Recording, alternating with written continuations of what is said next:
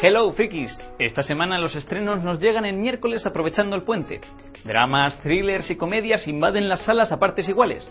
Soy Daniel Collado y estos son los estrenos de HelloFreaky.com.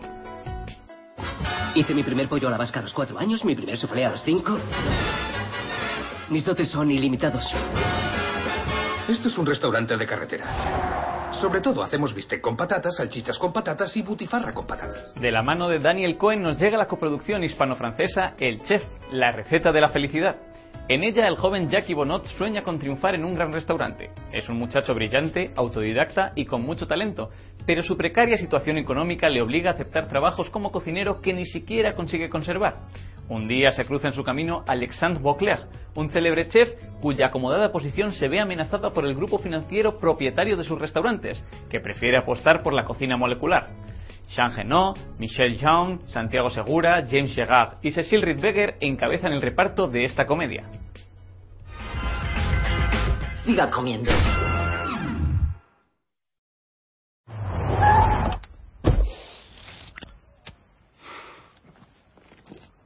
Tienes cinco minutos para pensártelo, antes de que tu familia, toda tu familia, termine en Abu Ghraib. ¿Ya lo has pensado? De Bélgica nos llega El doble del diablo, película en la cual Dominic Cooper debe introducirse en la piel del teniente del ejército iraquí Latif Shahia, obligado a convertirse en el doble de Uday Hussein, hijo de Saddam. Pronto Latif se dará cuenta de lo difícil que es huir de la guarida del diablo. Yo te he hecho, Latif. Eres mi obra. obra, obra, obra. Are you a new student? Yes, we'd like to help you.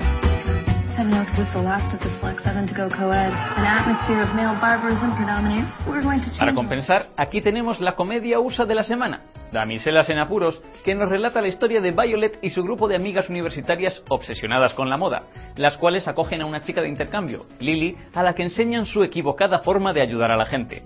Cuando a la muchacha le sale un pretendiente, el grupo desconfía de sus intenciones. Violet comienza a ver el riesgo de salir perdiendo con la situación. es un gesto en el cual el gobierno libera gran cantidad de integrantes de la FARC que estaban en la cárcel para buscar la liberación de nuestros secuestrados. Debemos llamar a todos los ciudadanos del mundo para hacer causa común en la búsqueda de la liberación de la doctora Clara Rojas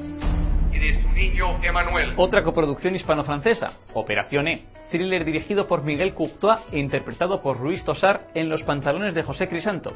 Este hombre vive en la zona de la selva colombiana que se encuentra ocupada por las FARC. Un día, un grupo de guerrilleros le entrega un bebé recién nacido y le obligan a quedarse con él. Al cabo de unos meses, Crisanto lleva al bebé al hospital y ahí le quitan la custodia porque sospechan que le ha infligido malos tratos. Aquí comienza su aventura, la lucha sin descanso de José y su familia que les llevará río abajo, sorteando toda clase de adversidades, desconociendo qué se esconde tras el interés de la guerrilla por el pequeño, sin saber quién les ayudará y quién les traicionará. Inspirada en la historia real de Clara Rojas, secuestrada por las FARC junto a Ingrid Betancourt en 2002. ¿Puedo llevármelo a cenar después? Porfa, mami. Volveremos a las 7. Volveremos a las 7. Vale, bien, a las 7. A las 7 en punto. Di adiós, mamá. Una de deporte y cine. Esta semana se estrena Un buen partido. Después de haber alcanzado en Europa un gran éxito profesional y mediático, un exjugador de fútbol, Josh Dreyer, interpretado por Gerard Butler, viaja a los Estados Unidos con la intención de reconciliarse con su exmujer Stacy, interpretada por Jessica Biel, y con su hijo Luis. Para empezar, decide entrenar al equipo infantil en el que juega el niño. Lo que nadie se espera es la cantidad de atención que George va a captar por parte de los padres del resto de los miembros del equipo. ¿Cómo va a centrarse George en ser un buen padre para Luis y posiblemente volver a estar con Stacy cuando Judy Greer, Catherine Zeta-Jones o Uma Thurman están compitiendo por su atención? No se lo contaremos a tu madre. Anoche soñé que hacíamos el amor. ¿Por qué no le escribes una carta? ¿De verdad te parece que mi problema es que no me atrevo a hablar con mi mujer? ¿Qué te pasa? Ansiedad, miedo, en general. Alguien tiene que tener la culpa. Yo no, ¿no? No, que algún otro día podemos hacer algo. ¿El qué?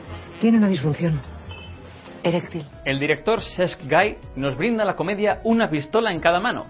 J. Leonardo Sbaraglia está deprimido a pesar de tenerlo todo y es carne de psicoanalista. En cambio, E. Eduard Fernández no tiene nada pero duerme como un bebé a pesar de haber vuelto a casa de su madre con su gato. S, Javier Cámara, aborda a su exmujer Elena, Clara Segura, en un intento de volver con ella dos años después. G, Ricardo Darín, intenta con ayuda de ansiolíticos entender por qué su mujer tiene una aventura. P. Eduardo Noriega pretende seducir a su compañera Mamen, Candela Peña. María y Sara, Leonor Walding y Cayetana Guillén Cuervo intercambian a sus maridos, Jordi Moyá y Alberto San Juan, en un intento de que cada uno descubra las intimidades del otro.